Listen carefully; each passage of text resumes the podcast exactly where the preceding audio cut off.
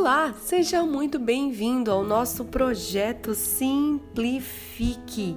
E eu já vou pedir para que você nos siga nas redes sociais, nos siga no Instagram, arroba Bernadette Montefusco e também no Facebook Bernadette Montefusco, tá bom?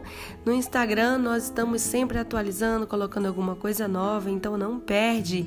Vamos lá, confere cada conteúdo e nós tivemos o lançamento de um livro agora, o livro O Grande Legado dos Profetas Menores. É um livro maravilhoso.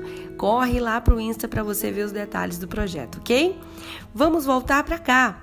Estamos então na nossa jornada no passo 3 agora. Passo na rota 3, parada 3, que significa o quê? Que nós temos que ter um novo tema agora. Qual é? Mantenha Deus em primeiro lugar. Sabe? Gênesis no capítulo 12, no versículo 2 diz assim: Farei de você um grande povo e o abençoarei.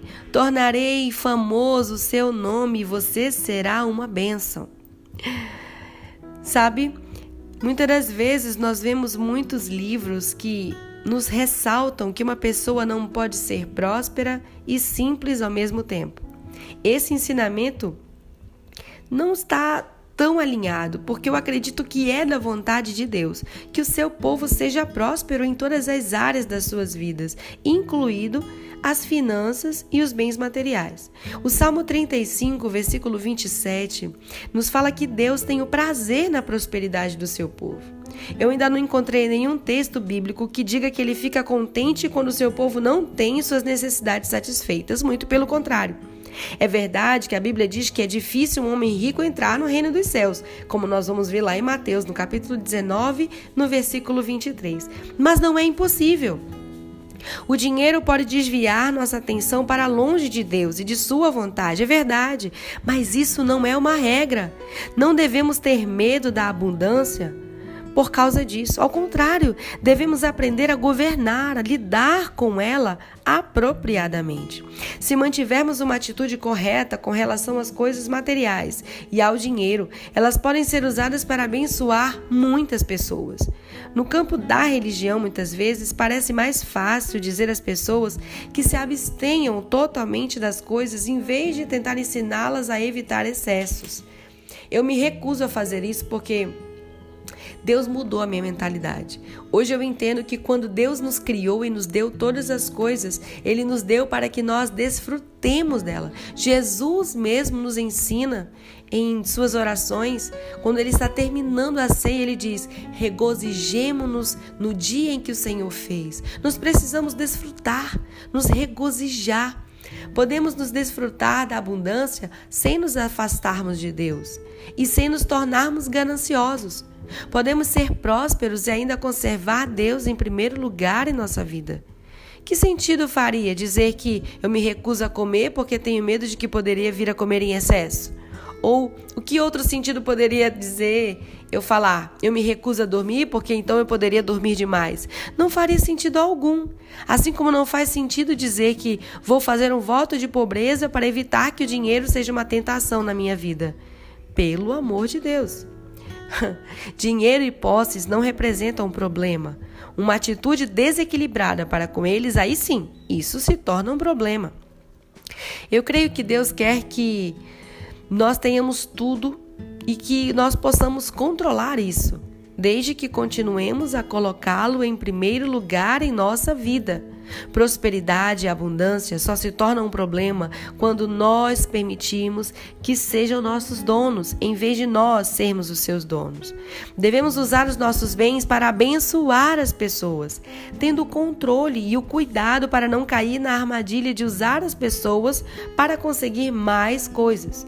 Dinheiro é um problema somente se nós acumularmos. A Bíblia nunca diz que o dinheiro é um problema, ela afirma que o amor ao dinheiro é um problema. Aprenda a ser um canal e não um reservatório. Deixe as coisas fluírem a você e depois através de você. Eu sempre digo isso. Quando eu aprendi isso de Deus, Deus primeiro vai fazer em você, para que depois flua através de você. Deus disse a Abraão que ele iria abençoá-lo e depois ele disse que tornaria ele uma bênção. Sabe, dar aos outros não é apenas uma fonte de alegria na vida deles. Isso pode ser uma fonte de alegria na sua. Na verdade, quanto mais você dá, mais feliz você é. Quanto mais você dá, mais você terá para dar, porque Deus procura pessoas em que Ele possa confiar dinheiro.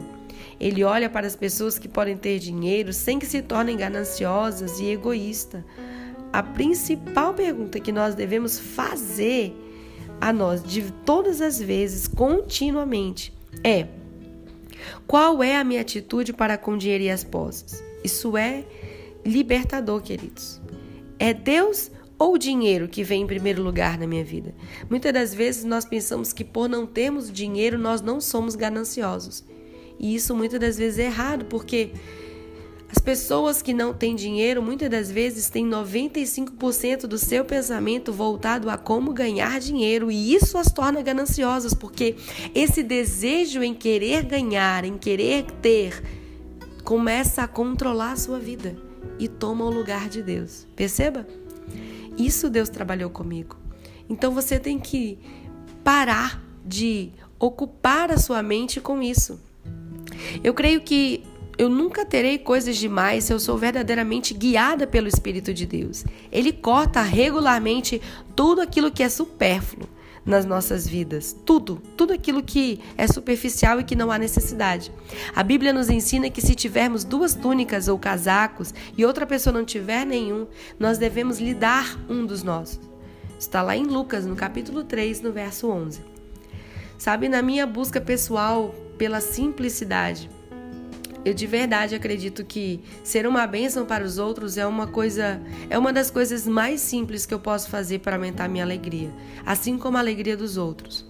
Na realidade, eu encorajo as pessoas a procurar ativamente formas de dar, porque a Bíblia diz que é melhor dar do que receber. É mais abençoado dar do que receber. Lá em Atos capítulo 20, versículo 35. Deus fica satisfeito quando encontra alguém que ele pode abençoar generosamente, pois irá mantê-lo em primeiro lugar e usar o que tem para abençoar os outros. Isso é muito delicado.